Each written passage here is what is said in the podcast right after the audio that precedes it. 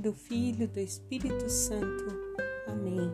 Sexta-feira, dia 3 de setembro de 2021. É com muita alegria que estamos aqui para ouvir o Senhor, meditar Suas palavras à luz do Espírito Santo. Nós continuamos lá na palavra de Paulo Colossenses, capítulo 1, do 15 ao 20. Gente, essa palavra vem de uma riqueza, nos trazendo que Ele é Deus, Jesus é Deus. Tudo foi criado por Ele e para Ele. E esse texto é maravilhoso, não tem como explicar. Vou ler algumas passagens desse, dessa carta de Paulo que diz: Ele é a imagem do Deus invisível, o primogênito de toda a criação.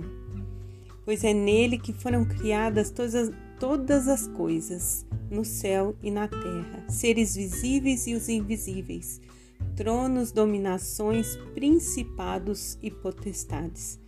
Tudo foi criado por ele e para ele. Ele existe antes de todas as coisas e nele todas as coisas têm consciência. Ele é a cabeça do corpo, que é a igreja, é o princípio, o primogênito dentre os mortos de sorte que em tudo tem a primazia. Pois Deus quis fazer habitar nele toda a plenitude, e por ele reconciliar consigo todas as coisas, estabelecendo a paz por seu sangue derramado na cruz, tanto na terra como no céu. Assim, esse texto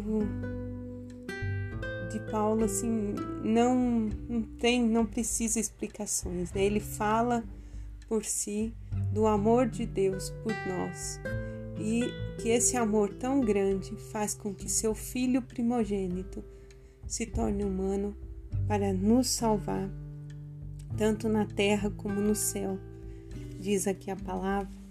E quando eu meditava essa palavra, refletia na grandeza desse amor que nós sabemos que o amor de, de Deus e de Jesus por nós foi tão grande que aí tem o derramamento do Espírito Santo que nos torna filhos de Deus. Ouçam aquela música, ninguém explica Deus.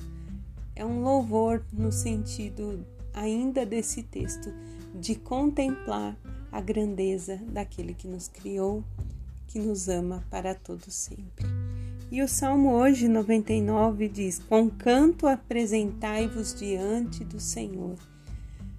Louvando ao Senhor, que a gente possa sempre nos apresentar diante do Senhor com cantos, com alegria.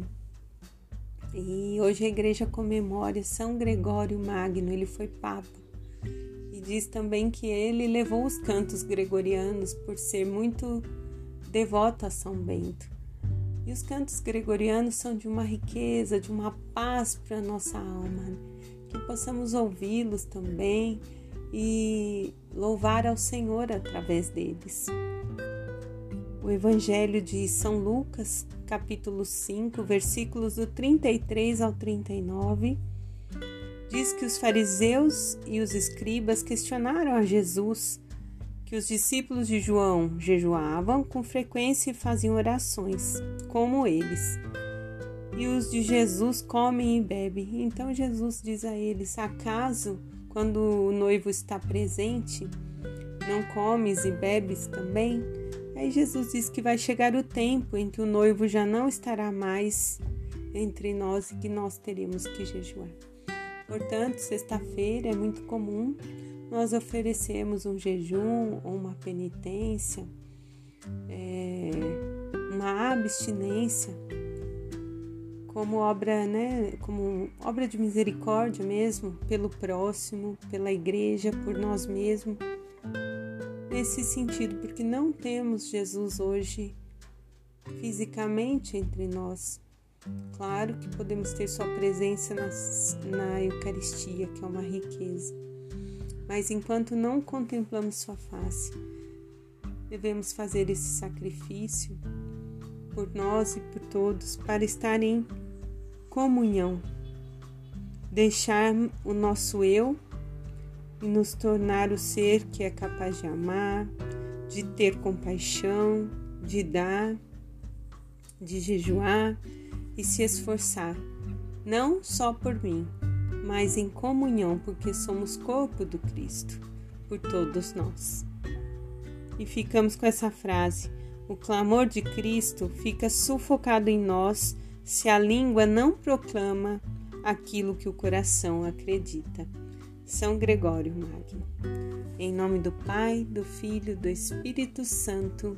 Amém.